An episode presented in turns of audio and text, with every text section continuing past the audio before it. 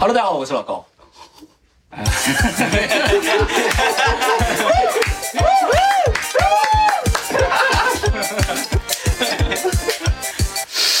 今天呢，我们来讲两个话题啊，音乐和鱼。就我虽然不是很懂音乐啊，但是我知道音乐里面有一个谜团，嗯，就是音乐的起源啊。我以前做过一个影片，专门讲过语言的起源，里面就说啊，这个语言是怎么出现的不知道，被称作科学界的最大的难题。为什么不知道它怎么起源呢？就是因为它不符合进化论，在进化的这个过程中看不到语言起源的这个过程啊。所以呢，在所有的动物里面都看不到语言的迹象，甚至离我们最近的灵长类动物也都没有。哎呀，那相对语言啊，音乐就更加神秘了。语言我们能看到一些石板上刻的文字之类的，知道它大概什么时候起源；音乐就完全不知道，因为最早的乐谱啊，大概距今四千年，而最早的文字呢，大概距今六千五百年。嗯，但是我们也不知道这个文字它究竟是唱出来的还是说出来的。如果是唱出来，就说明那可能也是音乐的起源了。而且呢，还有一个就是音乐非常不像人的创造物。人的创造物有一个特点，就是它通常来自于自然或者生活，比如说绘画、文学都是这样的。但是音乐啊，在自然界里找不到一个样本，而且我们现在平时的工作、生活还有自然界里没有自然形成的音乐，所以啊，就感觉音乐这个东西从哪来的不知道。目前学界对于音乐起源啊有三个主流的猜测。第一个猜测啊，就说先是诞生了语言，后来诞生了音乐。音乐是由语言演化出来的，支持这种说法的主要是考古学家啊，就考古学家通过一些石板啊、古代遗迹啊，发现文字出现更早，所以就感觉先有了语言，后来出现了说唱之类的有节奏的语言，让最后演化成现在的音乐。但是呢，终究我们也不知道最早那个石板它有没有唱，所以我们也不知道那个是不是就是语言的起源，而不是音乐的起源。就是他们不知道当时说的话是不是在唱歌，可是他们定义音乐的起源是用唱来定义吗？还是说只要发出一些旋律的声音就可以？即使我们唱也好，旋律也好，这种东西没有证据，悄悄所以可能就是一个旋律。对对对，考古学家是最看重证据的，他们就会专注于有没有留下一些乐谱之类的。但是乐谱啊就没有那么早。还有一种猜测呢，就是先诞生了音乐，后诞生了语言。语言啊是由音乐演化而来，正好相反。这个说法主要是人类学家支持的。为什么呢？就是很多人类学家在研究现在地球上最古的一些部落，发现啊，他们可能没有完整的语言系统，却都有音乐。对，是哦，对对对对。所以就让人感觉，古代人可能不会说话的时候就已经开始有音乐了。后来从这个音乐凝结、总结，形成了现在的这种语言。嗯，哎，这种感觉也挺有道理，是吧？嗯，是。那么还有一种说法呢，现在最关注的一种说法。就是音乐和语言啊，其实是同时诞生的，它们并不存在一个演化出另一个，它们呢原先有一个共同的本体，从这个本体分裂出来，跟宇宙一样啊，对对，有点这个感觉，就原先有这么一个混合的一个东西，不知道是什么，由这个本体分裂出了远古的语言和音乐，然后两个分支呢不断发展成现在的语言和音乐。那么这个本体究竟是什么？我们一会儿讨论，好吧？好，好。那么为了搞清楚这三种假设究竟哪个对呢？我们要看一下语言和音乐的区别。语言和音乐最大的一个区别就是方向性。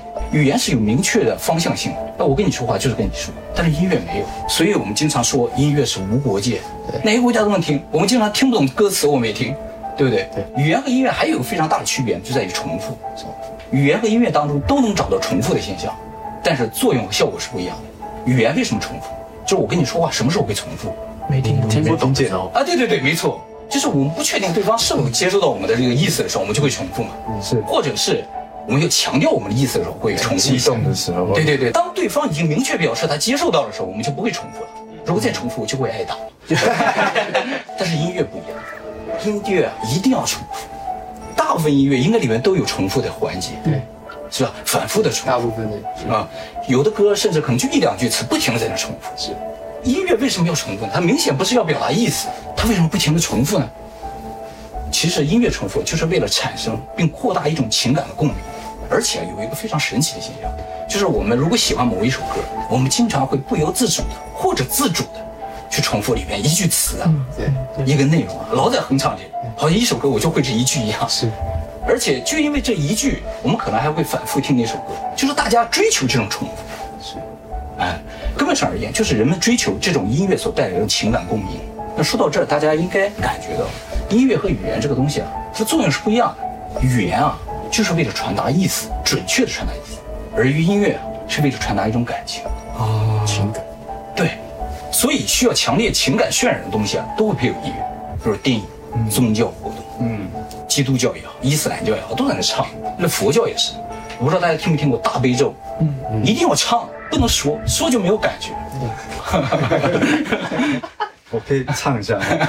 大悲咒吗？大悲咒。噔噔噔噔噔噔那么说到这儿啊，经常看我们频道的观众呢，还有这些五岁抬头的观众呢，可能已经反应过来一点，因为我前两天刚做了一期节目，讲到量子霸权，对，嗯，就说我们现在普通计算机和量子计算机最大的区别就是它俩维度不一样。普通计算机之所以不能够模仿人类的一些创作的这种能力的话，是因为它第一个维度它只认识零和一，而量子计算机啊多认识一个东西，就是一个纠缠态的东西，在这个感觉上就特别像语言和音乐。语言就是明确表达意思嘛，它就和那个零一一样，所以计算机啊是能够模仿人的语言的。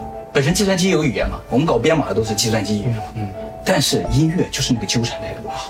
哎，我以为有有情感的是低级的维度，哎，正好相反，它是一个非常高级的东西，所以会音乐的人比较少，这个东西很难理解。零和一这个东西比较好理解。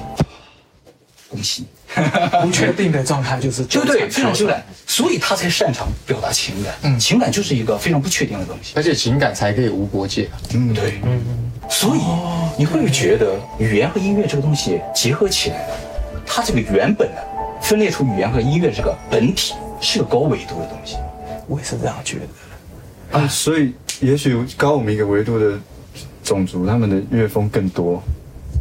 你说到了一个表面现象，其实啊，说到这儿，说到这儿，大家应该多多少少明白我想说什么。就是说，分裂出语言和音乐这个本体啊，既然是个高维度的东西，我们就无法理解嘛。作为我们算是低维度的生物的话，就无法理解。但这个东西是什么？从哪儿来的？有几种可能啊？按照神创人，这个东西，你紧张了？没想到这个我听到神创论。按照神创论啊，这个东西很有可能就是神的语言。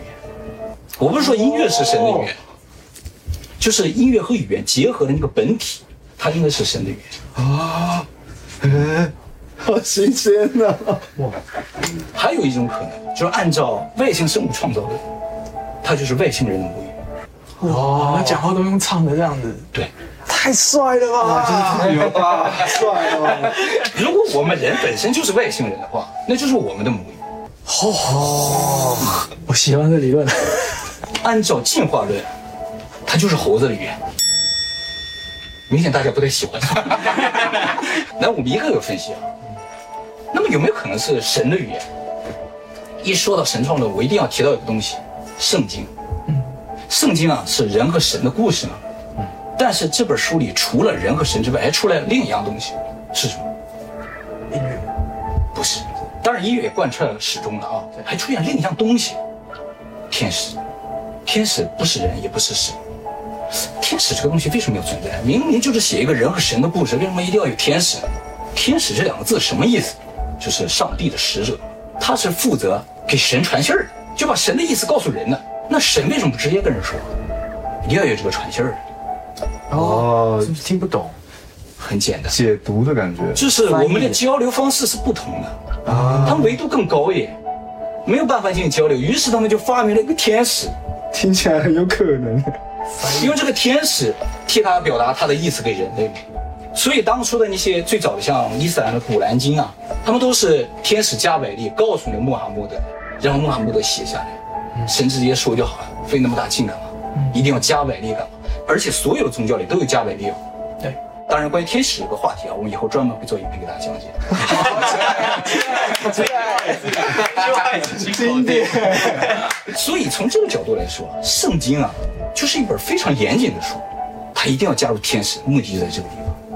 嗯，哎，那么再回到刚才说的这个外星生物创造论，有没有可能是外星人的母语呢？这个我之前也做过一个影片，讲到美国海军承认了 UFO 的存在，在那个影片里啊，有提到说这个有一段影像，一开始政府不承认的，后来承认它是真的。这个影像最初从哪儿来的？这个影像最初啊，是从一个美国摇滚歌手那里传出来的。啊，那个是主唱对不对？对，他是主唱。对对对对对哎，他就声称自己啊多次看到有外星人，哎，而且我也听说很多搞音乐的人都能看到 UFO。我前两天刚看过一个访谈，说郎朗弹钢琴的郎朗，他也在飞机上有看到 UFO。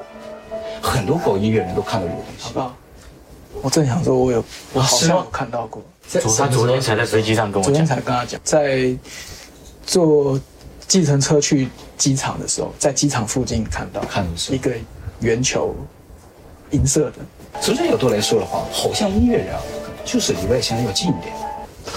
哦，因为我们可能懂了两种语言跟音乐，我们都接触了。很有可能是这样。哦，世界好浪漫哦。啊哦，那么是不是猴子的语言啊？这一点我就不太清楚了，因为我也听不太懂啊。但是我也想去调查一下，是不是所有的这个宠物沟通师啊，他们都有音乐？看起来很好。有没有可能动物的叫声就是音乐？也是有可能，也是有可能，只是我们现在还无法对证证无法听不懂。所以呢，今天在座的各位，还有所有懂音乐的人啊，你们很幸运的，有可能是可以越过天使，直接和神经交流的。哇，哇，恭喜你们！哎，我记得老高有讲过，人类没办法，就说做电影的那些人，他没办法感知那些画面啊对对对亲身经历过是吧？对对，或是我们就是有那个有那个基因在，我们才有办法做出这些画。没错，这些是写在各位的基因当中的。恭喜你！哦，还有可能呢，就是你们是可以直接和外星人交流的。这就是为什么有些人看到，有些人看不到。嗯，还有可能呢，你们是直接可以和猴子进行交流。啊，如果你们不愿意，无所谓。跟 猴跟猴子交流也很好，也很好，是不是我也很好？当然，我只打个比方，叫猴子啊，和动物进行交流。对对对对啊，像我就是这样对我有很多动物，所以我很希望搞音乐的人有机会去研究研究语言和音乐的起源，也许你们更接近真相，是吧？哦，你们能听到我们听不到的东西。老高我有点心虚，有点心虚，我就老高在台上。没有没有，这是真的，这是真的。好，我们下面进入第二个话题，雨。其实关于雨啊，有一个禁术，称之雨之法则。雨之法则。禁术，禁术，禁就是不能使用的，不能不能使用的忍对术。法术，对，嗨，就是说，哇塞，大家不用紧张啊，其实没有那么复杂啊。就是说，雨有一个特别的效果，就是在雨天啊，恋爱特别容易成功。哦，真的哦，我以为分手都在雨天呢。哎，雨天的分手通常是刻骨铭心的，对，所以一般写歌写一些悲情歌啊，都喜欢描述雨。都带点雨。对，我接下来给大家解释一下为什么会这样。首先，下雨天啊，气压会低一些，所以人啊，这个交感神经会受到影响，心跳会加速，这是第一个自然反应。那么从更深层次的角度呢，就是在很久很久以前，远古的时候，所有的动物，包括人，下雨对他们就意味着一个灾难开始，因为那个时候所有的动物还有人啊都需要捕食，但下雨天啊，草食动物就不会出来，就不能捕食，而且捕食成功率会极低，所以下雨就意味着饿肚子，而且往往啊下雨都意味着更大的灾难来临，台风啊、暴雨啊、是泥石流啊、洪水、水。大洪水，对，所以一到下雨的时候，人和所有的动物都会紧张。我们现在虽然已经可以抵抗很多的灾害，也不会被雨淋，也不需要捕食，但是我们仍然会紧张，因为这个写在我们 DNA 当中。嗯，哎，这种心跳加速，再加上这种紧张的感觉啊，就会引发一个心理现象，叫做吊桥效应。吊桥，嗯，就像你站在一个摇摆不定的桥上这种感觉。那么在这种环境下，你和你喜欢的人如果独处的话，你就会把这种心跳的感觉误以为是你喜欢对方，哦，你完全不会意识到它是由雨带来的。其实没有，其实没有喜欢。其实没有喜欢的可能性都是有的，但是你会误以为我怎么跟他在一起我就会心跳呢？而且有点像一见钟情那种感觉。所以一旦下雨的话，首先你会产生一个错觉，就是你喜欢对方，而且这种心态在你们两个心中都会产生，于是就形成一个避难共同体，好浪漫。大家就会拉近距离，互相信赖。这种信赖不断增强之后，就会产生好感。所以雨天的时候，如果有人给你送把伞，你会很感动。哇，对对对对对，这种感情被扩大了，你知道吗？其实淋到雨并没有很惨，其实没又不是下刀子嘛，对不对？下刀子，这淋一点雨怎么会突然对对方有那么大的好感呢？其实就是因为这个，就是这种避难共同体造成大家的互相信赖增强，所以下雨天你和你喜欢的人，不不管他喜不喜欢你了，你喜欢的在一起了嘛，很自然他就会靠近你。而且如果你们两个在同一把雨伞之下，大家又离得比较近，又能感觉到一点体温的话，这种感觉会迅速升温。那酸雨有没有加强这个效果？酸雨可能效果更好一点，因为它这样淋到嘛，凑得会更紧一点。但是有几点大家需要注意，第一个就是作为男生啊，在这个过程中你不能表现出你很怕雨，因为你要表现出你很怕雨啊，不要淋到我，这种信赖关系就不存在了，他就会更加紧张啊，啊他不会有安心感，哎，他不会信赖你，就不会对你有好感。还有一点就是不能破坏这种紧张的气氛。就是约会不能在家里，在家里的话你很安心，很快就会想睡觉了。对，啊，这种紧张气氛就没有了。如果一定要在家里，记得放一个恐怖片，效果是一样。效果是一样，吓到了耶！下雨的恐怖或者你把灯啊调暗一点。其实人对暗呢是有恐惧的，或者是放一个比较名贵的家具在家里，就感觉碰到了损坏了，就要赔很多钱的你走。哎，大家就会紧张。这就为什么高级料理店啊很适合这种约会，里面就是让人感觉紧张。哇，哎，你是觉得自己兴奋，其实是一种紧张，这就是吊桥效应啊。啊，吊桥在在吊桥上是对紧张但是兴奋。对对对。这样听到觉得很想用。所以某一件事想要让它成功，或者是对就可以用这几个线索去没错，而且这个雨不仅可以促进你们恋爱，还有一个非常好的效果，就是能够增加学习的效率。这是有研究表明的啊，下雨天的记忆力要比平时要好三倍。对，哎，因为你更容易集中，所以下雨天学习还有考试啊，成绩会更好一点。哎，我是不是小时候都晴天？晴天啊，可能有些人觉得啊，下雨天我怎么会想睡觉，很困啊之类的，是因为什么呢？是因为这种紧张的情绪啊，最终会要得到一个安慰。这个安慰呢，要么就是来自旁边的人，要么时间太长的话，你的身体不会让你继续紧张下去了，大脑会分泌一种化学物质去抑制这种紧张，于是你就会犯困想睡觉。哦，哎，所以下雨啊有很多好处，我是觉得有点烦躁。这也是一种紧张。紧张啊下雨天啊，人容易产生孤独感，一定要跟你好朋友在一起。哦，有一点。但像昨天，像昨天我们一下飞机，就那个雨又冷又又下雨，就觉得很其实有一点不耐烦，对心情。但是你和喜欢的人在一起，对，我们我们一起去逛街就好很多。是是啊，作为这个雨神萧敬腾的话，你有经常使用这一招 竞速哎，我没有特别去刻意使用，但是他就一直在这样子。啊？恭喜你，幸运的男人。啊，那么也正因为雨有这样一个独特的效果，很多专业的欺诈师啊，他们会利用这一点进行欺诈、感情骗子啊或者是诈骗的人，他们主要就是利用人的一种不安感。哦，就是外在的因素。对对，所以他们实行诈骗的时候，往往会选择在雨天。雨天的时候下手，对对对，他们会把这个放在计算的考量之中。所以雨天的时候，人的判断力是比较弱的，是吗？对，就是很容易不知道这个威胁或者是危险从哪来，就会很紧张。这个有些欺诈师他们经常会给你打电话说，我们查到你有什么什么这个消费记录或什么的有问题，我是警察，你马上联系我们或者给我们打钱，人就很快容易失去一种判断能力。于是下雨天啊，这种欺诈行为会比较多一点，大家要小心啊。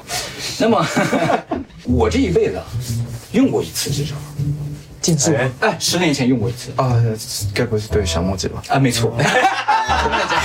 真的假的？用过一次，呃，十一年前啊，这个二月九号和小莫第一次约会呢，在迪士尼乐园，那天呢就下了很大的雨，这是在我的计算当中。